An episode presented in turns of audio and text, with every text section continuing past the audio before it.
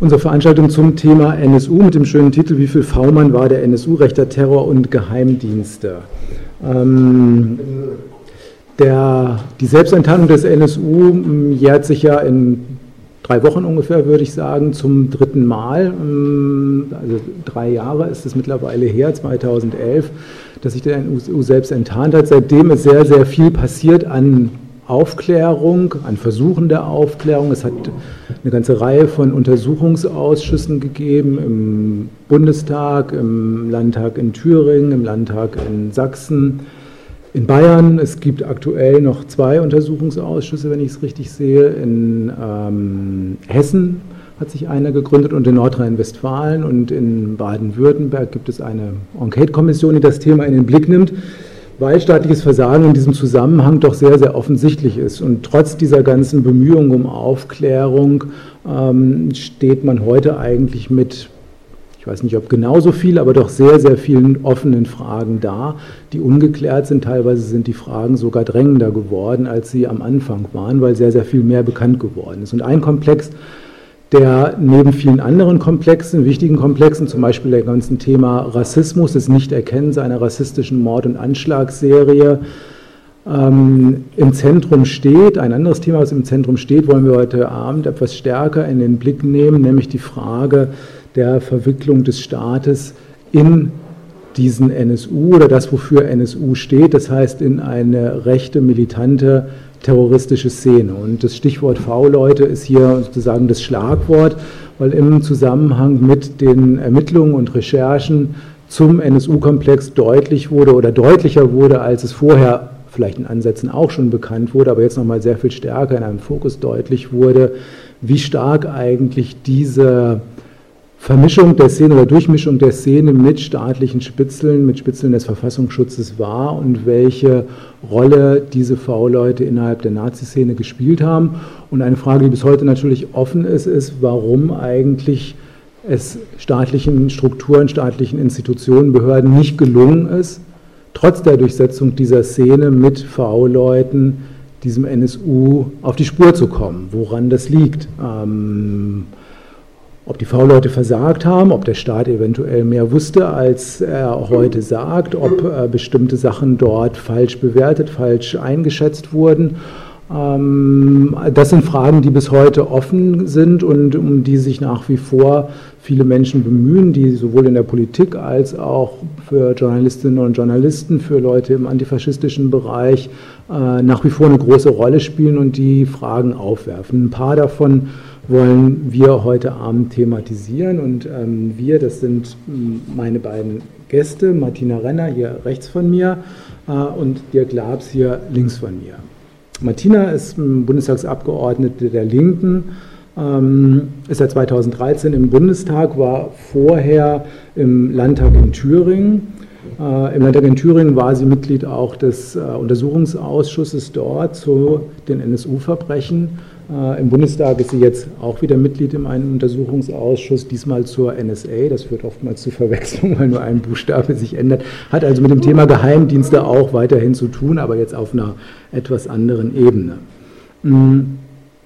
Dirk Labs ist ähm, investigativer Journalist und Filmemacher, so habe ich es mir aufgeschrieben. Ähm, er ist Autor von zahlreichen Büchern. Ein ganz wichtiges Buch zu diesem Thema, das werden viele vielleicht, ich hoffe, äh, kennen. Ich habe es hier auch mal mitgebracht. Ein sehr voluminöses Buch zusammen mit Stefan Aus geschrieben, Heimatschutz, der Staat und die Mordserie des NSU. Ähm, ich mache deswegen sehr gerne Werbung für das Buch, weil es für mich, ähm, und ich habe als Mitarbeiter in der Bundestagsfraktion Die Linke auch anderthalb Jahre im NSU-Untersuchungsausschuss gesessen, also sehr intensiv zu diesem Thema gearbeitet, aber weil es für mich jetzt im Sommer, als ich es gelesen habe, in der Tat nochmal so eine Art Offenbarungseid war, äh, Offenbarung war, weil ähm, über das Buch, finde ich, nochmal ein ganz anderer Blick auf diese NSU- Taten und die Verstrickung des Staates geworfen wurde. äh, und weil man damit nochmal einen Blick aus einer etwas größeren Distanz auf das Ganze kriegt und viele Punkte, die einem sozusagen während der Ausschussarbeit dort von den Behörden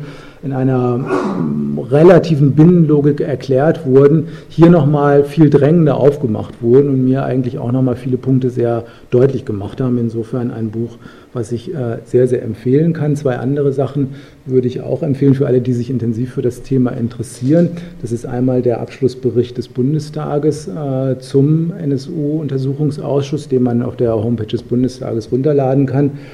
Der ist sehr umfangreich, hat äh, knapp 1000 Seiten. Die wird man wahrscheinlich nicht von vorn bis hinten lesen, aber es ist in vielen Fällen, glaube ich, eine sehr, sehr spannende Lektüre und gerade für die Frage auch der staatlichen Verwicklungen ein, wie ich finde, sehr zentrales Dokument. Und genauso wichtig und auch aktueller, aber wenn ich es richtig sehe, auch noch umfangreicher ist der äh, Untersuchungsausschussbericht in Thüringen in diesem Sommer vorgelegt hat, der aus Thüringer Sicht, wo ja der NSU groß geworden ist, ähm, das ganze Geschehen seit 98 und auch davor, die Vorgeschichte natürlich auch, sehr intensiv in den Blick nimmt und auch der ist übers Internet zu bekommen und auch da lohnt es sich sicherlich an der einen oder anderen Stelle genauer reinzugucken. Zum Ablauf vielleicht so viel. Wir hatten uns das vorgestellt, dass wir es nicht als eine Vortragsveranstaltung machen, sondern dass wir es als ein, ich habe es mal genannt, moderiertes Gespräch machen. Ich habe mir drei oder vier Themenkomplexe überlegt, die wir gerne hier auf dem Podium durchgehen würden. Das wird, sagen wir mal, maximal eine Dreiviertelstunde dauern. Und dann gibt es natürlich Gelegenheit, nochmal äh, für Sie und für euch zurückzufragen, eigene Stellungnahmen abzugeben und ähm, unsere beiden Gäste zu einzelnen Punkten nochmal genauer zu fragen.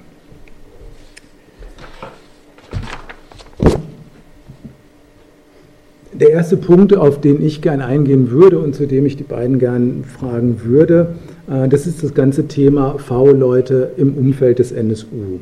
Ähm, was, glaube ich, deutlich wurde, ich habe es jetzt als Grafik nie mitgebracht, es gab vor ähm, anderthalb Jahren mal eine ganz interessante Grafik in der Berliner Zeitung. Da war das Bundesland Thüringen, glaube ich, aufgezeichnet und man sah so ein Zentrum, das war der NSU und dann waren ganz, ganz viele Figuren da drumherum. Das waren die ganzen V-Leute im Umfeld des NSU. Also eine unglaubliche Anzahl von Informanten staatlicher Institutionen, der Verfassungsschutzinstitutionen, des Landes, des Bundes, von Polizeiinstitutionen. Und die zeigten, dass eigentlich dieses Trio völlig umgeben war von Informanten des Staates. Und trotzdem uns in den Ausschüssen immer gesagt wurde, wir wussten eigentlich nicht, dass es so eine Gruppierung gibt. Wir hatten keine Ahnung, ähm, wo diese drei, Mundlos, Böhnhardt, Schäpe, 1998 hin abgetaucht sind. Und es war uns nicht möglich, dieser drei habhaft zu werden und somit, was ja die Folge gewesen wäre, die Mord- und Anschlagsserie zu verhindern. Und ähm, eine Frage, mit der ich gerne einsteigen würde, ähm, wäre die Frage, warum war eigentlich die Nazi-Szene in dieser Zeit 1998 und auch folgende, wir können das durchexerzieren, im Prinzip fast bis in die Gegenwart, warum war sie so stark mit V-Leuten des Verfassungsschutzes durchsetzt? Und welche Einschätzung der Szene lag eigentlich seitens der VS-Ämter vor? Also warum hatte sie diese Szene so stark mit V-Leuten durchsetzt? Und ähm, ich würde dir Glabs gerne diese Frage als erstes stellen, ähm, weil er in seinem Buch dazu auch sehr viel geschrieben hat. Ja, erstmal vielen Dank und hallo. Ähm, Martina könnte natürlich genauso viel zu sagen, aber ich, ich fange einfach mal.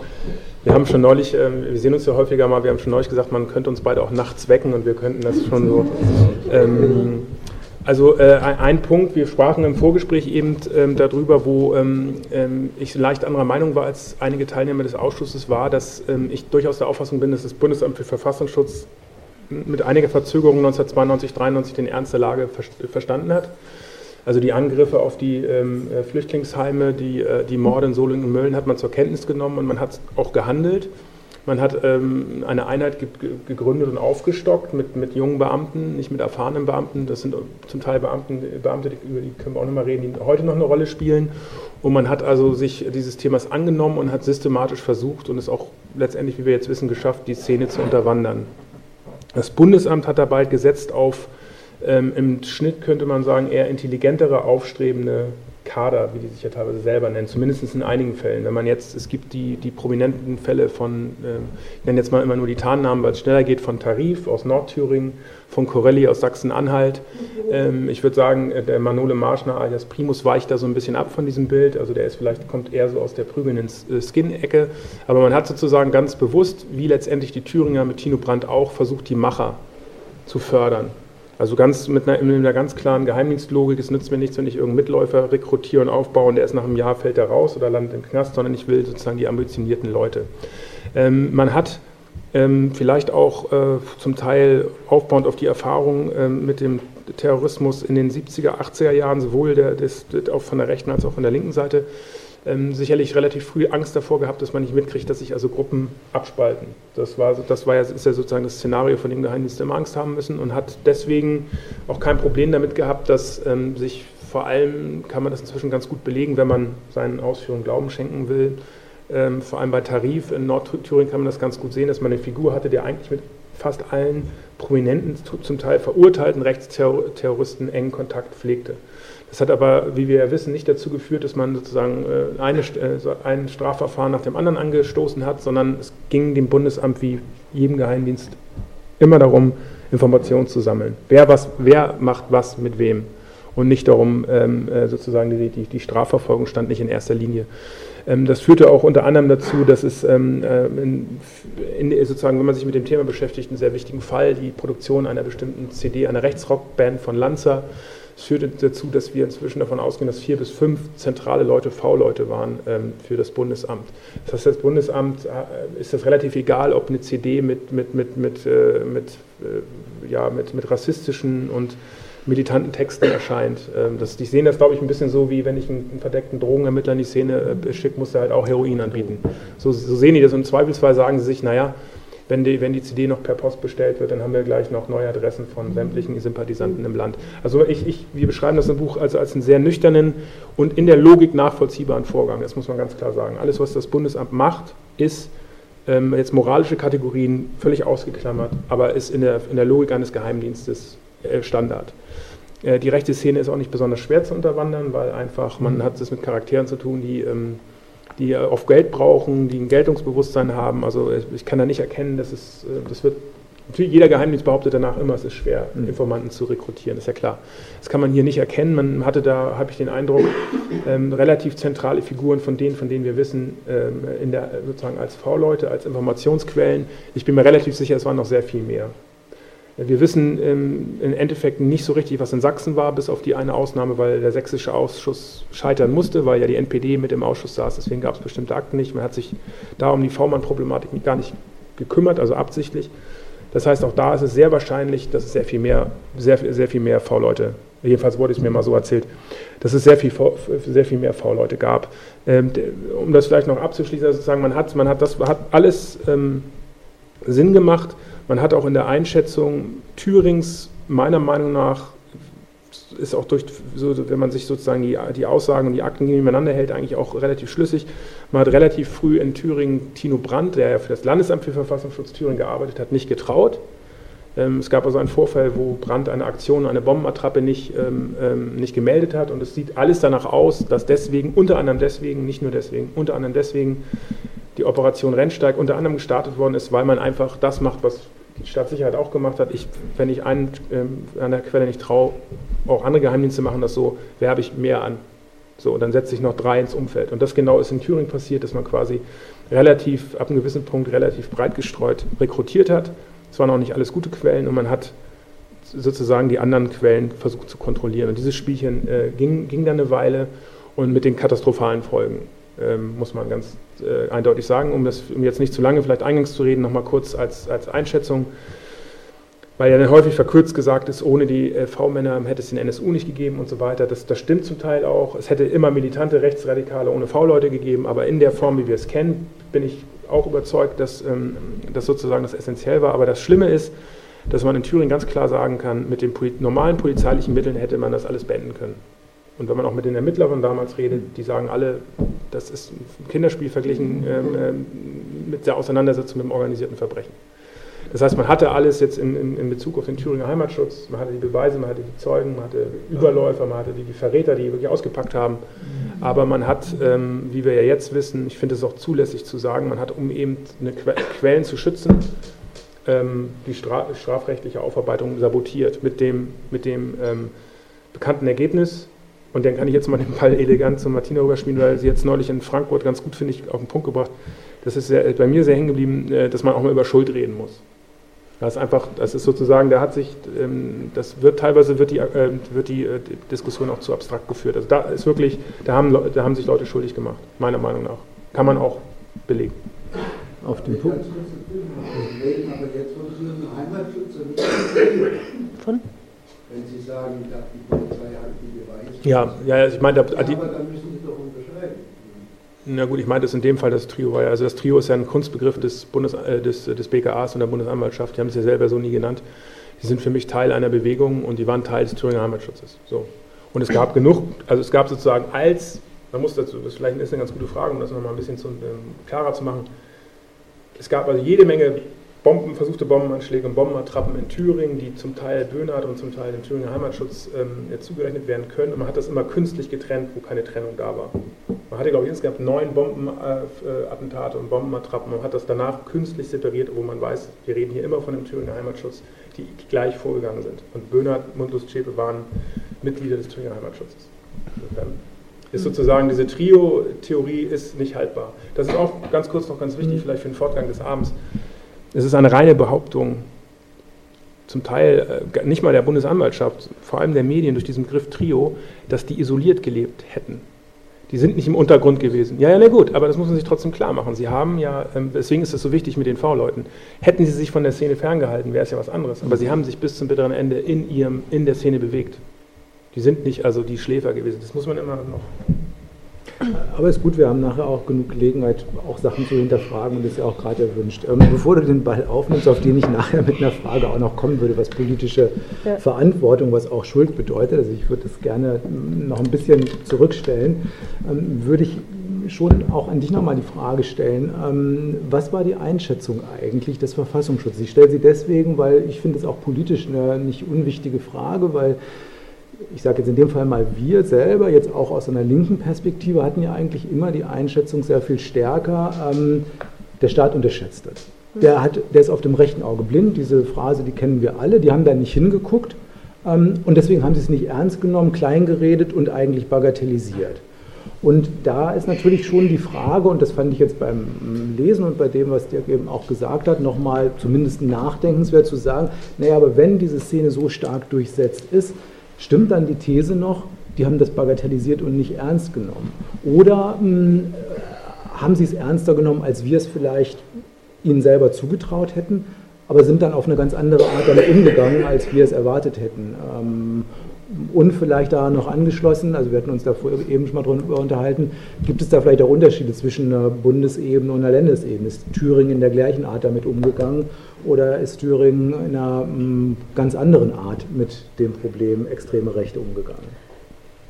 Das sollte man damit noch die Frage noch dahingehend erweitern, dass man sagen, Wechsel Komplizen schafft? Hm, das machen wir unter der Schuldfrage. Okay. Ja? Also bei der Frage, welche Einschätzung hatten die Verfassungsschutzbehörden ähm, zur militanten Nazi-Szene in den 90er Jahren, muss man ganz deutlich trennen.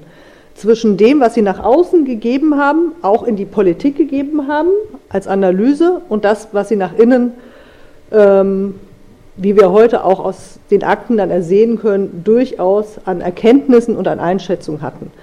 Nach außen war ganz klar, und das kann man, das durchzieht ähm, die Verfassungsschutzberichte sowohl des Bundes als auch der Länder, gab es Relativierung in jeder Form. Also das, was wir als Kameradschaftsszene beschreiben, wurde mit Attributen versehen wie unorganisiert, ohne ideologischen Hintergrund, aktionsorientiert, spontaneistisch, ähm, meistens auch dann natürlich nochmal flankiert durch so Sachen, lassen sich provozieren, Alkohol ist im Spiel und ähnliches. Ähm, das militante Platt- und Anna-Netzwerk, was für uns von hoher Relevanz ist, weil ähm, das Unterstützernetzwerk des NSU, der NSU selbst, ist ohne Platt und Anna nicht denkbar. Das ist in vielen Stellen auch deckungsgleich. Ist vorgestellt worden als Nazi-Musiknetzwerk Ähm, äh,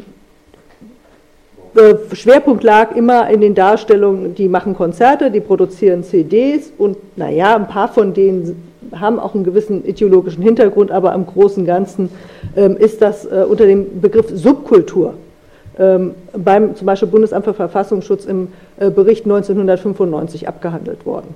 Ne? Und ähm, nach innen haben sie sich diese Organisation sehr genau angesehen. Sie hatten ähm, nicht erst seit den 90ern Wissen darum, dass es ähm, rechtsterroristische Strukturen gibt, etwas, was sie offiziell nie gesagt haben. Wir wissen, wir können das anfangen von Oktoberfestattentaten über andere Geschichten weiter. Also nach außen ist dieser Begriff nie verwandt worden. Nach innen ähm, war ähm, es von hohem Interesse zum Beispiel zu sehen, welche Konzepte gibt es für Untergrund, für Zellenbildung, für ähm, Kampf mit Waffen und Sprengstoff, für ähm, Geldbeschaffung, wenn man abtauchen muss und so weiter. Ähm, das äh, hat in der Auswertung der Ämter eine große Rolle gespielt und darauf fokussierte auch ihr Interesse in diesen Jahren. Ähm, man muss sich, ähm, glaube ich, bei den, bei den Spitzeln, die äh, eine Rolle spielen, auch für uns im NSU-Kontext nochmal klar machen, ähm, dass die, die wir da vorgefunden haben, das waren nicht irgendwelche unbedeutenden ähm, Mitläufer, Randfiguren oder dritte Reihe. Ja? Die ähm, Spitzel, die wir heute kennen, und ich glaube, wir kennen nur einen Bruchteil, das waren oftmals ähm, die ähm, Führungsfiguren, wenn man zum Beispiel Thüringen oder Bayern nimmt, also Chef dann jeweils ähm, vom von der Zusammenschluss der Kameradschaftsszene, also Kai Dalik und Tino Brandt. Ähm, das waren Sektionsleiter von Platt und Anna. Sie spielten zum Beispiel, was äh, Lanza angeht, eine entscheidende Rolle, also eine Band, die Kultstatus hatte, die aber auch einen Organisationszusammenhang darstellt und auch ähm, ein ideologisches Moment hatte, weil es sozusagen in, seiner, in der Professionalität und der Ausstrahlung dieser Band auch so nichts Vergleichbares gab. Sie hatten ähm, Figuren, die ähm, europäische Kontakte hatten, wie zum Beispiel Michael See-Tarif, ähm, oder aber die um auch bestimmtes Know-how verfügten, zum Beispiel um in der Szene bestimmte ähm, clandestinen Kommunikationsmedien zu installieren. Es gab äh, in, damals in der Zeit eine, ein Mailbox-System, Vorläufer des Internet, das heißt Toolenetz, ähm, da konnte man ähm, Nachrichten, aber auch Dokumente austauschen. Es gab einen ähm, halböffentlichen und einen geschlossenen Bereich. Und wenn wir uns heute im Nachhinein angucken, ähm, dann können wir erkennen, dass die, die von der Nazi-Szene verantwortlich waren in den verschiedenen Bundesländern für das Betreiben dieses Toolenetzes, ähm, zu einem hohen Anteil alles Spitzel des Verfassungsschutzes waren. Das heißt, man hat auch ähm, dafür gesorgt, sozusagen, dass man ähm, nicht nur über die Organisationsstrukturen Bescheid weiß, sondern auch die Kommunikation kontrollieren kann. Ähm, und dazu brauchte man bestimmte Akteure, die über bestimmten Hintergrund verfügten, also zum Beispiel auch technisches Wissen oder sonstiges Wissen hatten, wie man auch später dann, also V-Mann Corelli ist da auch so eine Figur, die quasi so eine Vernetzungsfunktion hatten in der Szene, bei denen viele Informationen zusammenliefen und von denen viele Informationen weggingen und man hatte selbst die Knoten als äh, zum Beispiel Bundesamt für Verfassungsschutz in der Hand. Ähm, der Gedanke war nicht, nur, und davon bin ich fest überzeugt, dass man über diese ähm, zentralen Figuren ähm, Informationen bekommt, sondern eben auch, dass man diese Figuren dazu nutzen kann, ähm, diese Szenen in eine gewisse Art und Weise zu entwickeln. Ähm, also es sind auch Leute innerhalb ihrer Vita, manche sind ja 20 Jahre Spitzel gewesen sozusagen, auch immer bedeutender geworden, sind mit immer mehr anderen wichtigen Nazis in Kontakt gekommen, haben dadurch, dass sie zum Beispiel keiner Erwerbsarbeit nachgehen mussten, natürlich auch unheimlichen Freiraum gehabt, hauptamtliche Nazis zu sein, rumzureisen, Leute zu treffen, ja, ähm, Kontakte zu machen. Und sie, haben zum Teil, können wir das auch in den Figuren sehen, durchaus auch so einen Bedeutungszuwachs. Das war auch immer die Idee von diesen Behörden, dass sozusagen diese Figuren auch aufgebaut werden äh, und man über sie sozusagen dann wieder auch an andere herankommt.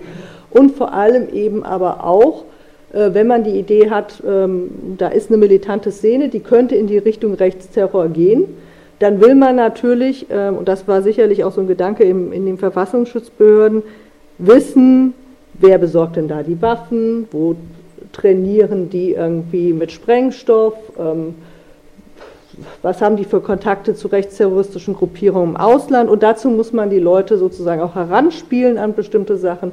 Ähm, man muss sie anhalten, bestimmte Dinge zu tun. Da sind wir dann nachher nochmal in dem Bereich, wo es um auch strafrechtliche Relevanz geht, wie zum Beispiel Anstiftung zu Straftaten oder Strafvereitelung und ähnliches. Und dass es so einfach war, ähm, diese Spitzel zu finden, das ist tatsächlich ein Phänomen. Also das muss man, also es gibt ja eine unglaubliche Anzahl von Spitzeln mittlerweile, die wir kennen. Ähm, wir, wir, wenn, wenn ich mir heute jetzt im Nachgang nochmal bestimmte, ich habe Schule-Netz zum Beispiel erwähnt, wo ich sage, 40 Prozent ist irgendwie Staatshand gewesen, was dieses Nazi-Netz angeht, aber wenn ich mir heute manche sozusagen äh, Treffen von Kameradschaftsabenden nochmal angucke, ja, oder ähm, das Lanzerverfahren als Beispiel oder ähnliches und gehe die Namen durch, ja, da komme ich zu einem Prozentsatz, der ist wirklich ähm, haarsträubend. Ich kann das an einem Beispiel jetzt letztens schon mal gemacht. Ähm, Kameradschaft Nordheim, also die Kameradschaft von Thorsten Heise, einer ganz wichtigen Figur in der militanten, auch Musikproduktions-Nazi-Szene.